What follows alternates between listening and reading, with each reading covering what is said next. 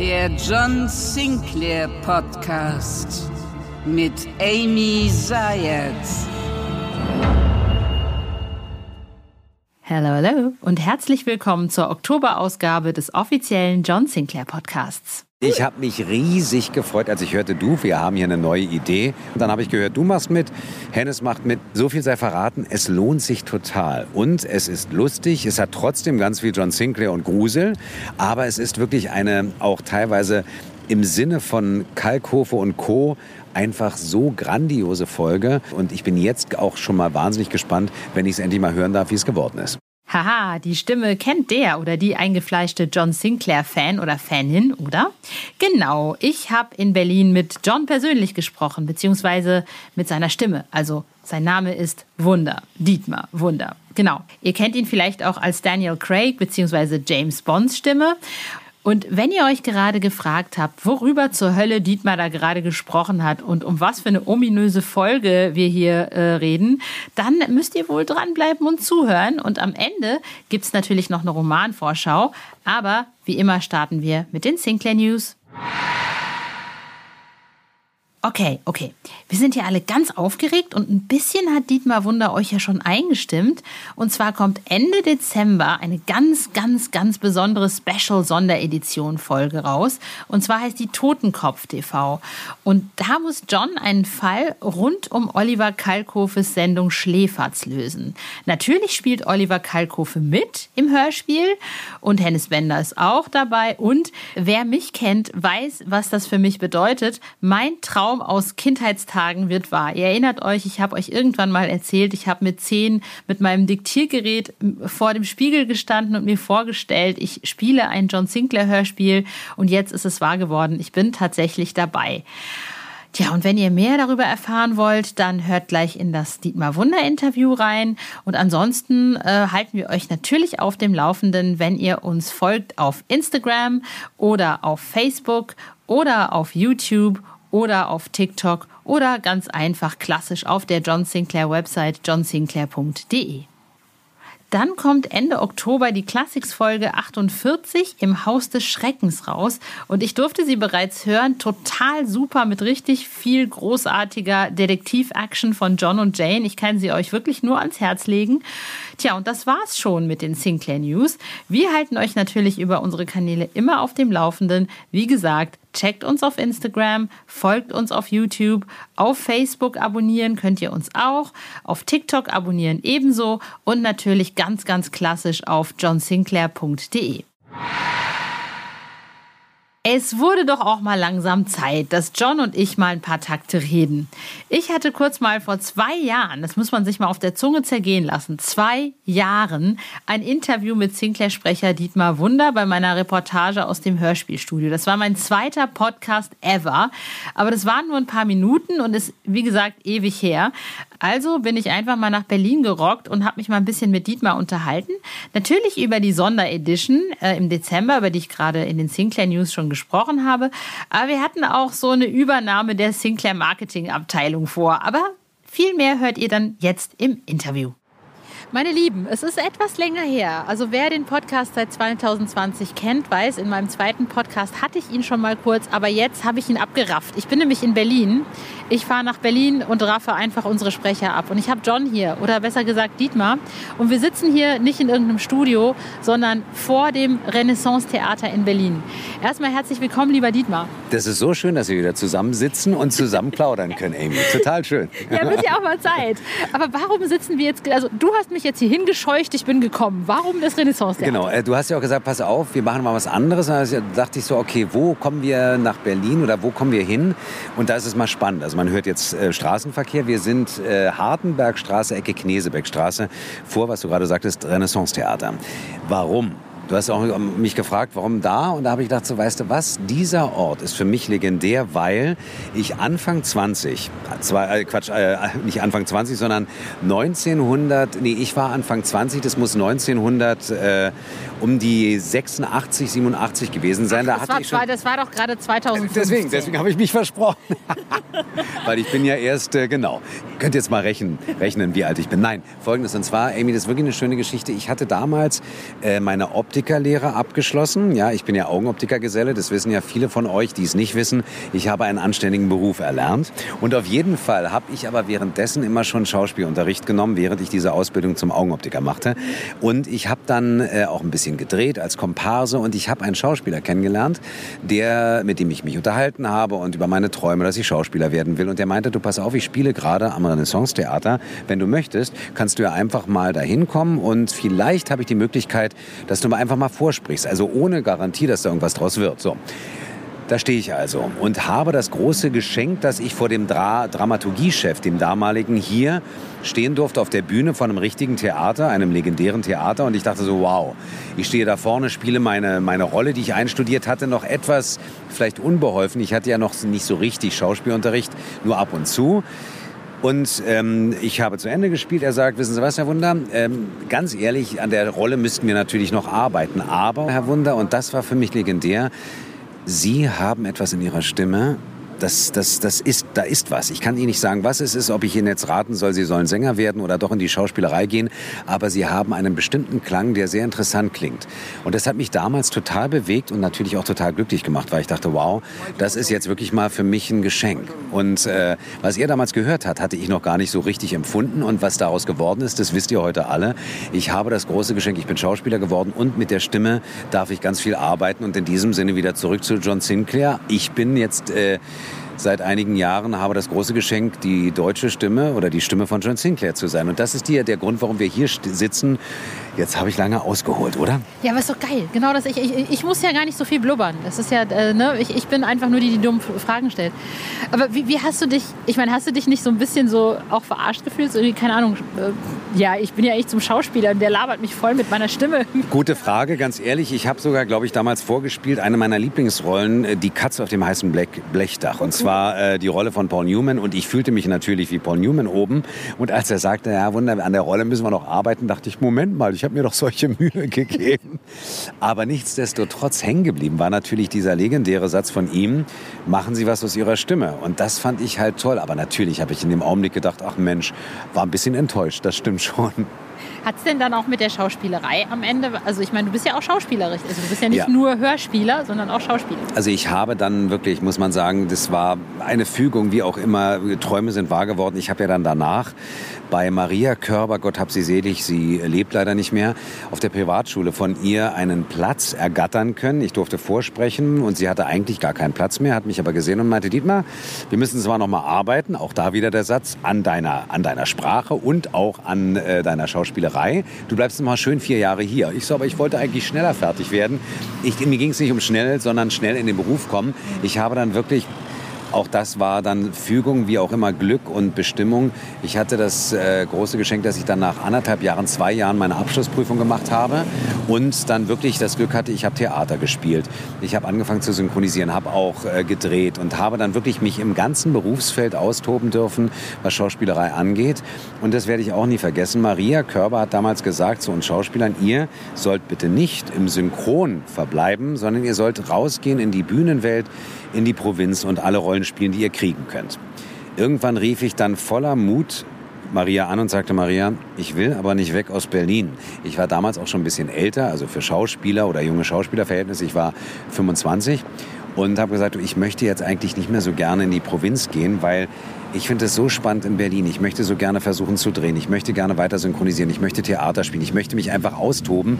Bitte, kannst du das verstehen? Und da sagte sie mir damals, Dietmar, unter uns, ich kann es total verstehen. Ich wollte damals auch nicht so richtig weg. Du musst nur dir bewusst sein, dass du dann danach oder beziehungsweise in der Provinz kriegst du Rollen angeboten, die du vielleicht in einer Großstadt nie angeboten bekommst. Da spielst du die Hauptrollen. Das spielst du in einer Großstadt unter Umständen eher weniger, weil da natürlich ganz viele Schauspieler sind.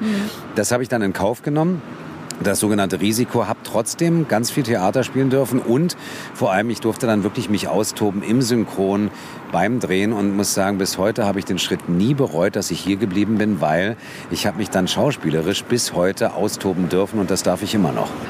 Aber hat sich das, also jetzt auf, ich sag mal, auf sowas wie Hörspiel, das ist ja eigentlich so ein bisschen so das, das, das Mittlere, also zwischen, also ne, beim, beim, beim Synchronsprechen Ja. äh, sprechen bist du ja eher, musst du ja im Grunde genommen jemand anders die Stimme leihen.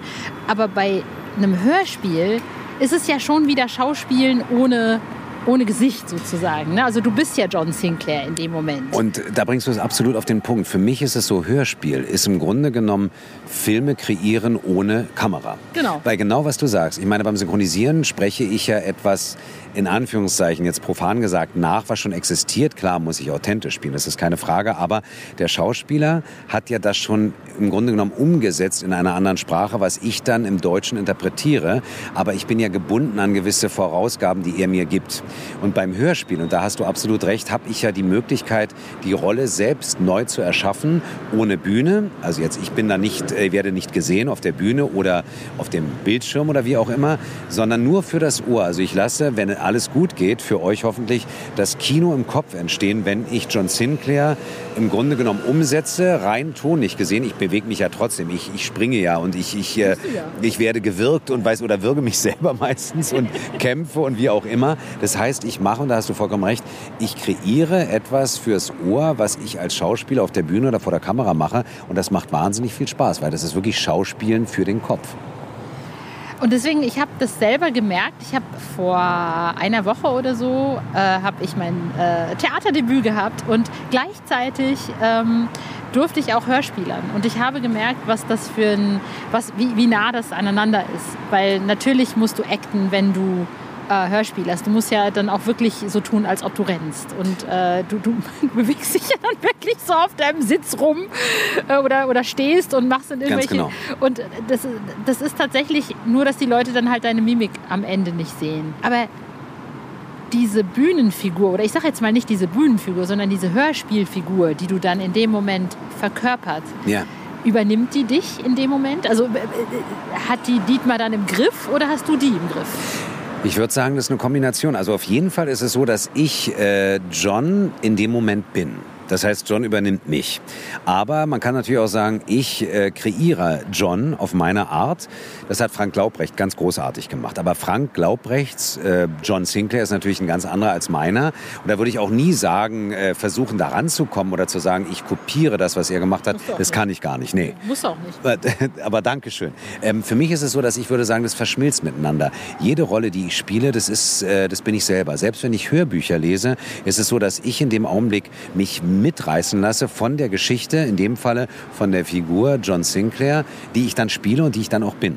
Das heißt, ich bin dann für mich John, habe im Kopf sogar blonde Haare und diese Lederjacke, obwohl ich, wie ihr wisst, ja äh, eher weniger Haare habe und äh, die, okay, die Lederjacke könnte ich anziehen. Das heißt, klar, es übernimmt, es ist eine Kombination aus beidem, was ganz wichtig für mich ist, weil ich denke da nicht darüber nach. Da hast du vollkommen recht. Es passiert mit mir. Also, obwohl ich natürlich das Skript in Anführungszeichen lese oder dann in dem Moment performe, ist es so, dass es wirklich authentisch passiert und ich nicht darüber nachdenke, was musst du jetzt machen, damit es ist, sondern es äh, wird mit mir gemacht, hingerissen und andererseits mache ich es mit dem etwas, was da ist. Das heißt, es ist eine Kombination aus beidem, aber es ist nicht bewusst gelenkt, dass ich jetzt eine, wie man so sagt, irgendwie in der dritten Person über mich selbst nachdenke, sondern ich bin dann hundertprozentig in der Rolle drin. Ich meine, du bist ja nun auch, du hast ja viele Sachen gemacht. Also äh, äh der Mensch, und deswegen meine ich, du brauchst gar nicht irgendwie darüber nachzudenken, was Frank Glaubrecht gemacht hat oder nicht gemacht hat, weil ich finde, was du halt sehr schön gesagt hast, ist, du bringst, also du, gibst ja einfach auch etwas von dir in die Rolle. Das muss man auch, sonst hat die, diese Rolle auch keine Seele. Und du hast so viel gemacht in deinem Leben, unter anderem ähm, hatte ich im Interview mit Hennes Bender gehört, dass du Musik machst auch oder gemacht hast. Ja. Ähm, machst du immer noch oder hat sich das erledigt? Nein, es ist für mich äh, leider viel zu wenig. Mein großer Traum, auch das ist, äh, weiß ich nicht, ob das alle wissen, ich wollte eigentlich immer Sänger bei einer Rockband sein. Ich wollte so richtig auf der Bühne stehen und singen. Und ich habe das auch wirklich gemacht, teilweise in der Schule schon, hatte ich eine Schulband. Und äh, ich habe danach auch äh, nach der Schule, auch während des Musik, äh, hier nicht Musikstudiums, sondern Schauspielstudiums, habe ich eine Band gehabt. Das heißt, ich habe das ausgelebt, habe nur leider zu wenig Zeit äh, oder nehme mir so rum zu wenig Zeit, um das weiterzumachen. Das ist immer noch für mich so ein heimlicher Traum an alle, die jetzt da draußen sind und sagen, Wunder, wir haben hier eine Möglichkeit, Band, singen auf der Bühne, sofort, weil das ist für mich auch eine Ausdrucksmöglichkeit. Singen ist die universale Sprache, Musik ist die universale Sprache, da brauchst du keine, musst du die Sprache nicht verstehen, die Sprache können, um zu verstehen, was Musik in einem bewegt. Und von daher ist es bis heute immer noch ein großer Traum von mir, auf der Bühne zu stehen und zu singen.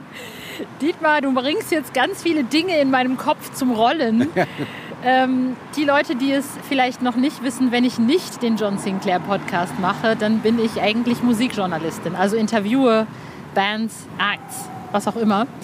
Ähm, und auch ich habe äh, in der Schule äh, gesungen, an der Uni, hatte eine, eine kleine Band und ähm, Du hast auch eine tolle Stimme, nur mal ganz nebenbei. Amy, muss ich doch, muss ich doch, doch, doch, doch, doch. Du hast mich aber nie singen gehört. Das stimmt, das habe ich noch nicht. Aber ich habe eine Idee. Liebes Bastei Lübbe Team, ich finde, ich finde, so für die Promo von John Sinclair, Dietmar und ich nehmen zusammen eine Platte auf, eine Single. Und Sehr was? gut. John Sinclair singt. John ja. Sinclair, genau. Features Amy. Yes. Genau, genau. Das ja. Liebes Bastard Team, ich bin auf jeden Fall dabei. Und ich habe die Mittel und Wege, das zu promoten. Also Großartig, genau das machen wir. Und wir machen ein richtig geiles Video dazu. Ja. Ähm, das, Na, das ist doch äh, großartig. Okay, hier ist, das ist der Grund, warum wir heute hier sitzen. Neue Ideen entstehen zu lassen. Toll. Großartige Idee. Nein, ich finde, äh, ganz ehrlich, ich, ich finde die Idee ähm, auch einfach, um, um dieses Produkt John Sinclair noch viel mehr und noch viel weiter zu vermarkten, finde ich so eine Idee echt nicht schlecht, weil dich kennt man, also nicht nur als John, sondern eben auch als die Stimme von, weiß ich nicht, Daniel Craig, Adam Sandler etc. Das ist natürlich genial. Das heißt, wir können daraus ein bisschen weiterspinnen. Und das Schöne ist ja, und da muss man wirklich eins sagen, dass John Sinclair, da gibt es so viele Möglichkeiten, die Live-Hörspiele, die du auch kennst. Unsere, klar, unsere ganz normalen Hörspiele, die sind ja spannend. Das ist jetzt ja nicht normal, sondern es ist ja wirklich auch ein Event, diese Hörspiele zu produzieren und zu hören. Aber die Live-Events, was dahinter steht, die Convention, das ist so viel an Potenzial da, dass ich sage, ähm, das macht so viel Spaß, da in so eine Richtung mal zu denken. Also von daher, da ist noch ganz viel Luft nach oben. Sollen wir nicht doch irgendwie noch ins Lübbe Promotion Team einsteigen? Das sollten wir mal überlegen. Sehr gut. Also. Ja, Brandmanagerin Verena Merzke, ich weiß nicht, was du davon hältst, aber du hast zwei freiwillige Praktikanten. Sozusagen, ganz genau. Du bist, glaube ich, einer derjenigen Sprecher, wo ich das Gefühl habe, dass du dich tatsächlich noch ein bisschen auch mit der Rolle auseinandersetzt. Also viele, ich meine, es ist halt klar, du kriegst halt zigtausend Hörbuchgeschichten, 80.000 Synchronrollen. Ich übertreibe jetzt natürlich massiv. Aber, ne, und dann kommt irgendwie Sinclair, das ist eins von ganz vielen. Natürlich kennst du nicht jedes einzelne Hörspiel, jedes einzelne Heft, jedes jede einzelne Folge, um Gottes Willen. Aber trotzdem habe ich immer den Eindruck, gerade bei dir, in der Art, wie du spielst und auch, dass du ein bisschen mehr in der Materie bist als so manch anderer Sprecher. Woran liegt das? Bist du so ein großer Fan früher gewesen oder hat das einfach damit zu tun, dass du das mit all deinen Rollen so machst? Also ich muss ganz ehrlich gestehen, das mache ich eigentlich in jedem meinem Berufsfeld, was ich gerade ausleben darf. Klar, John Sinclair ist mir, liegt mir sehr am Herzen, weil ich es damals als Ehre empfund, äh, empfand, empfunden habe und heute noch so empfinde, dass ich halt äh, die Rolle sozusagen übernehmen durfte und weiterführen und weiterspielen durfte. Das war für mich alleine, das war schon ganz viel wert. Und ich bin großer Fan von Jason Dark und dass ich sozusagen dann in seinem Namen John Sinclair weiterleben darf, ist einfach ein ganz großes Geschenk, ein ganz großer Spaß.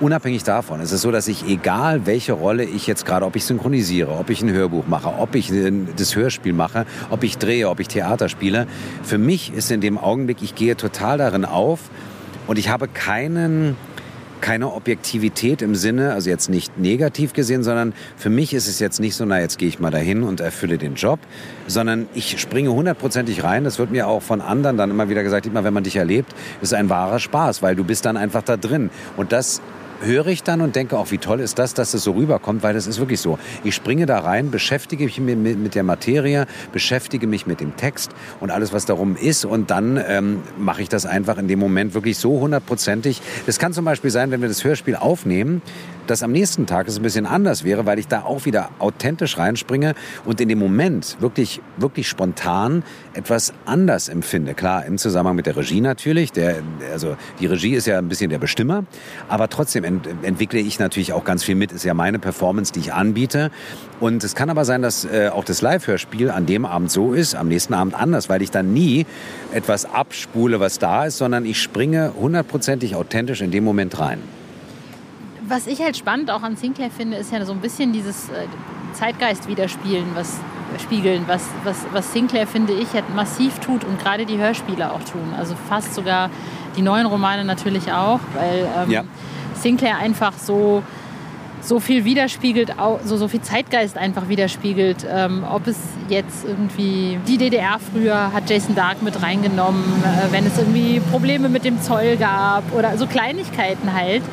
Und ähm, ist es für dich als Hörspieler, als Synchronschauspieler, als, als Hörspielsprecher in dem Fall, bedenkst du das mit? Ist das für dich auch ein Teil, weil du ja auch sagst, du, du, du bist jeden Tag anders und ich meine, du, du bist ja selber geprägt vom Leben. Ne? Also, ja. Ist das für dich irgendwie auch wichtig für eine Rolle, die du annimmst am Ende oder nicht? Also für mich ist es natürlich so, auch gerade beim Hörspiel, die Sprache die hat sich ja auch in den letzten Jahren in Anführungszeichen noch ein bisschen verändert, auch gerade bei den Hörspielen. Und auch die, meinetwegen, die kleinen Sidekicks, die kleinen äh, Schmunzler, die eingebaut werden, das hat natürlich auch immer einen Heute-Bezug. Ja? Sei es jetzt mal ganz ähm, die Anspielung mit James Bond. Die hatten wir ja auch ein paar Mal drin im Hörspiel, was ich immer ganz charmant und lustig finde. Und so was reinzunehmen, ist heute vielleicht noch mehr möglich als früher. Und ähm, und natürlich ist auch die Sprechweise, die Sprechart, die Spreche, wie man es manchmal profan sagt, natürlich ähm, heutiger. Und es ist so, dass ich meine, vor zehn Jahren vielleicht noch mal etwas anders gesprochen hätte oder vor 20 Jahren, als ich heute spreche. Das heißt, der Heute-Bezug ist auf jeden Fall da, dass ich ähm, Rollen im Bezug auf den Bezug auf heute annehme oder ablehne, ist äh, jetzt bewusst gar nicht so da. Also was ich sicherlich, es gibt Sachen, die ich jetzt auch von mir aus nicht machen wollen würde, weil ich jetzt, weiß ich nicht, es gab mal die Zeit, als äh, Computerspiele sehr Ego-Shooter-mäßig rüberkamen. Da waren meine Kinder noch ein bisschen jünger. Ich habe ein paar gemacht, wo ich dann allerdings kurz überlegt habe, ob ich es mache oder nicht. Aber ich habe auch viele abgesagt, wo ich sage, du, das ist jetzt nicht meine Aussage, die möchte ich nicht so gerne machen äh, weil ich damit natürlich dann auch etwas aussage, was ich meinen Kindern gegenüber dann nicht so gut vertreten kann. Das ist sicherlich gegeben, auch Werbung. Äh, gibt es Sachen, wo ich sage, das möchte ich, möchte mich politisch jetzt nicht positionieren, privat ja, in meiner eigenen Meinung, aber ich würde jetzt zum Beispiel ungern Werbung machen für Parteien, weil das ist für mich dann einfach meine politische Meinung, ist meine persönliche Meinung. Das hat mit meinem Berufsbild nichts zu tun. Und da gibt es andere Themen, die ich jetzt beruflich, wo ich vorsichtig bin, dass ich mich da in der Öffentlichkeit so äußere. Ähm, aber zurück zu der eigentlichen Frage dieses von wegen der Heute-Bezug. Ich finde es toll, wenn so eine eine Serie natürlich sich auch weiterentwickelt und auch weitergeht mit der Zeit. Äh, gewisse Sachen sind natürlich nostalgisch, die müssen auch gleich bleiben. Das war jetzt mal der Berliner Autoverkehr, den wir im Hintergrund gehört haben. Also es geht hier immer noch äh, rau und hart zu. Nein, das am Rande. Nein, das heißt, für mich ist es so, das ist ganz wichtig, dass nostalgische Sachen erhalten bleiben. Das hat auch was mit irgendwie so einem Kulturgefühl zu tun. Äh, aber auf der anderen Seite ist es auch ganz wichtig, dass eine Serie, eine, eine Figur sich auch weiterentwickelt, auch mit der Zeit. Wir haben ja jetzt im September, äh, im Dezember hoffentlich diese geile Sonderedition, die rauskommt. Ja. Totenkopf TV. Und Leute, Leute, es ist endlich, mein, mein, mein größter Traum ist in Erfüllung gegangen. Ich darf jetzt bei einem Sinclair-Hörspiel offiziell mitspielen. Äh, an der Seite von John Sinclair himself, ja. Also äh, noch closer, noch näher an Bond Girl geht nicht. So. Da hast du recht, das stimmt. das ist mir gar nicht bewusst gewesen. Da muss ich dir jetzt einen Martini ausgeben. Ja, genau. Ja, mindestens. Und eine Fahrt im ersten, äh, ersten Mal. Genau, da hast du recht. Ganz genau. ähm, wie, wie, wie, war das für dich da mit, mit äh, ich meine, mit Oliver Kalkofe jetzt, ich meine, du hast ihn ja nicht gesehen beim, beim, beim äh, Einsprechen, aber wie, wie ist das für dich? Also ganz ehrlich, als ich hörte, äh, dazu muss man sagen, Olli und ich sind befreundet. Ach, und ich habe mich riesig gefreut, als ich hörte, du, wir haben hier eine neue Idee. Und ich sagte, was für ein Fest. Wir sind leider wirklich nicht zusammen im Studio gewesen.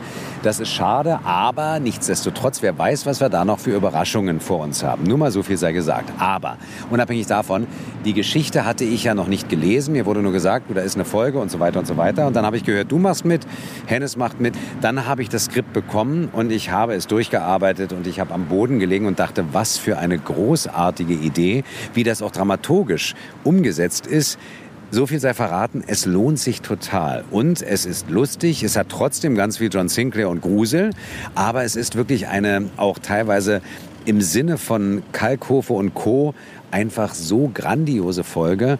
Und ähm, ja, ich muss einfach sagen, das hat so viel Spaß gemacht. Und ich bin jetzt auch schon mal wahnsinnig gespannt, wenn ich es endlich mal hören darf, wie es geworden ist. Ich auch, total. Vor allem, ich darf wirklich alles machen. Ich darf einmal die Hilflose spielen. Ich lasse mich dann auch gerne von Olli und John retten.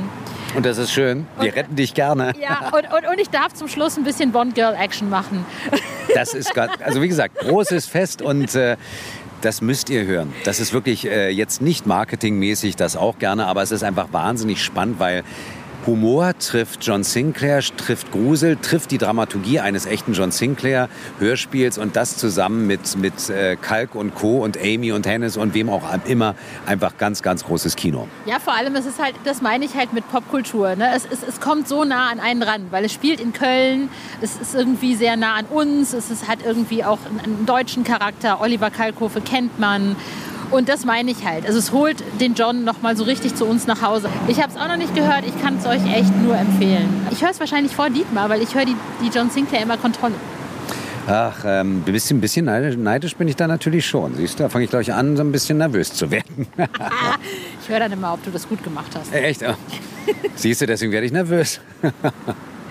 ich rufe dich dann an und sage, Dietmar, genau, Dietmar, du pass auf, die Sache machen wir dann nochmal. Und dann sagst du, Amy, zu spät. Zu spät. Ich bin schon weg. Ich bin schon im nächsten Fall dran. Genau. Oder dem am nächsten Fall dran. Lieber Dietmar, ich danke dir ganz, ganz herzlich für dieses tolle Interview. Ich, ich auch dafür, dass wir uns hier in Berlin treffen können. Ich finde, das mit dem Song, das müssen wir wirklich äh, noch verfolgen. Das ist eigentlich, und eigentlich ist das auch gar nicht so teuer. Also irgendein Studio finden und, und so, das ist ja wohl jetzt nicht das Problem. Berlin ist doch irgendwie voll. Berlin erstens und außerdem, wir können es ja auch, ähm, hallo, Lübeck, Köln, wir können es auch bei euch aufnehmen, also ja. nur mal nebenbei. Also, das, also ich glaube mal, das äh, ist einfach mal jetzt äh, rausgesendet, brainstorming-mäßig, der, wie heißt es so schön, es ist ausgesät, der Gedanke und jetzt muss er nur noch keimen und dann wird ein wunderbarer wunderbarer Song daraus. Genau. Also die, die, die Songschreiber, die könnte ich auch schon anfragen. Siehst du, okay, das, das kannst du machen. Das können wir machen. Das, das, ist, das ist ein Deal. Amy, ich kann nur sagen, äh, dir zurückgeben, es ist so toll, immer wieder mit dir zu plaudern. Das fängt an, es kann, braucht gar nicht aufhören, um es mal so zu sagen. Ja, ja ich habe eigentlich auch keinen Bock zurück. Du ja. musst ja arbeiten. Ja, ich muss heute noch weiterarbeiten, das stimmt, da hast du recht. Nein, aber es ist wirklich äh, vor allem, dass du jetzt extra hergekommen bist an diesen für mich wirklich historischen Ort. Äh, das finde ich ganz toll und äh, vielen Dank erstmal, Amy. Da nicht für immer, immer wieder gerne. Und ich hoffe, wir sehen uns viel, viel früher wieder als jetzt. Ich meine, es ist echt einfach zu lange jedes Mal. Ja, da hast du vollkommen recht. Das nehmen wir auch in, äh, in Angriff, dass wir uns bald wiedersehen. Vielleicht zum Song. Leute, ich hätte da sicher noch lange in der Sonne mit Dietmar sitzen können, aber hey, hoffentlich bald wieder. Tja, und das war's eigentlich auch schon fast für heute. Fehlt natürlich noch die Romanvorschau und wir beginnen mit Band 2309, der nächsten Dienstag erscheint. Der heißt Im Zeichen der schwarzen Rose von Rafael Marquez und der knüpft an das Taschenbuch Blutige Rosen an. Dann kommt am 18. Oktober Band 2310 Blond, Engelgleich und Tödlich von Jason Dark. Und da geht es um eine Dame, die mit ihren Küssen töten kann. Am 25. Oktober kommt dann Band 2311 von Ian Rolf Hill, Lasset die Kinder zu mir kommen. Und das ist eine Fortsetzung des Handlungsstrangs um Lilith und die Engel der Hurerei. Dann kommt am 1. November Band 2312 Der Zorn der toten Geister von Rafael Marquez. Und das ist ein Eibon-Roman. Und zu guter Letzt am 8. November Band 2313 Die Hölle auf Erden von Ian Rolf Hill und hier wird Chandras Geschichte weitererzählt. Tja, und hiermit verabschiede ich mich ganz herzlich. Am 11.11., .11., also bei uns in Köln ist dann Karneval, ist der Fan-Podcast dran. Und wir hören uns dann wieder, hoffentlich am 9. Dezember. Bis dahin, checkt uns auf Insta, abonniert uns auf TikTok, folgt uns auf YouTube, auf Facebook sind wir auch und natürlich auf johnsinclair.de. Bis dahin, ciao!